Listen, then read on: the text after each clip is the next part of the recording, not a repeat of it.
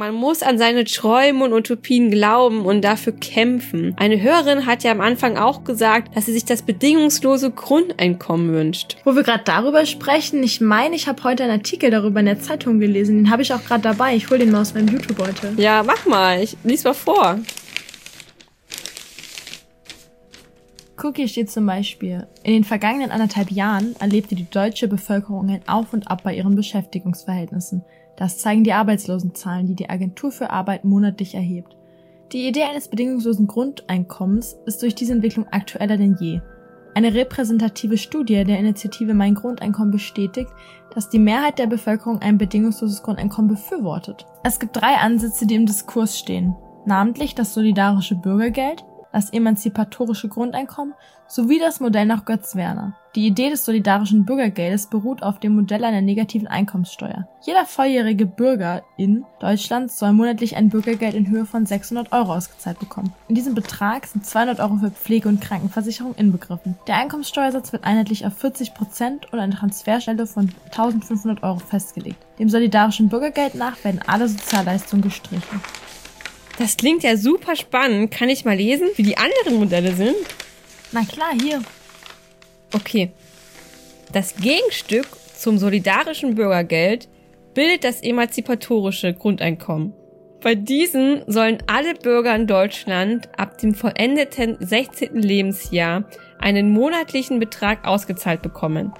Die Hälfte der Arbeits- und Vermögenseinkommen aller Bürger in Deutschland werden zu gleichen Teilen ausgezahlt. Sozialleistungen wie das Kindergeld oder BAföG sollen gestrichen werden. Dagegen sollen Renten, Kranken- und Arbeitslosenversicherung reformiert werden. Der Gründer der Druckeriemarktkette DM, Götz Werner, verwandelte seine Idee des bedingungslosen Grundeinkommens in ein eigenes Modell. Demnach soll eine Konsumsteuer eingeführt werden, welche alle etablierten Steuern ablöst die Höhe der Steuer richtet sich nach der Art des Gutes, der Ressource oder der Dienstleistung. Ein Produkt des täglichen Grundbedarfs würde deutlich geringer versteuert werden als zum Beispiel ein Luxusartikel. Der festgelegte Betrag soll an jeden deutschen Staatsbürger ohne Bedingungen ausgezahlt werden. Und waren das jetzt alle Modelle? Und wie geht's denn weiter damit jetzt? Ja, guck mal, das steht hier unten. Okay, ich lese mal weiter. Die Ideen für ein bedingungsloses Grundeinkommen sind vorhanden und wurden ausgefeilt. Der nächste Schritt ist eines der Modelle gesetzlich festzuhalten und umzusetzen. Entsprechend müssen PolitikerInnen dem bedingungslosen und voraussetzungsfreien Grundeinkommen dem Bundestag mehrheitlich zustimmen. Ein Blick auf die Wahlprogramme der Spitzenparteien für die nächste Legislaturperiode zeigt, dass die Stimmen für ein bedingungsloses Grundeinkommen gering ausfallen könnten. Die Unionsparteien CSU und CDU sehen keinen Reformbedarf und wollen am aktuellen System festhalten. Dem Wahlprogramm der SPD nach möchten sie von Hartz IV abkehren und ein Bürgergeld einführen, welches armutsgefährdete Menschen unterstützen soll. Konkrete Pläne für ein bedingungsloses Grundeinkommen sind nicht vorgesehen. Hm.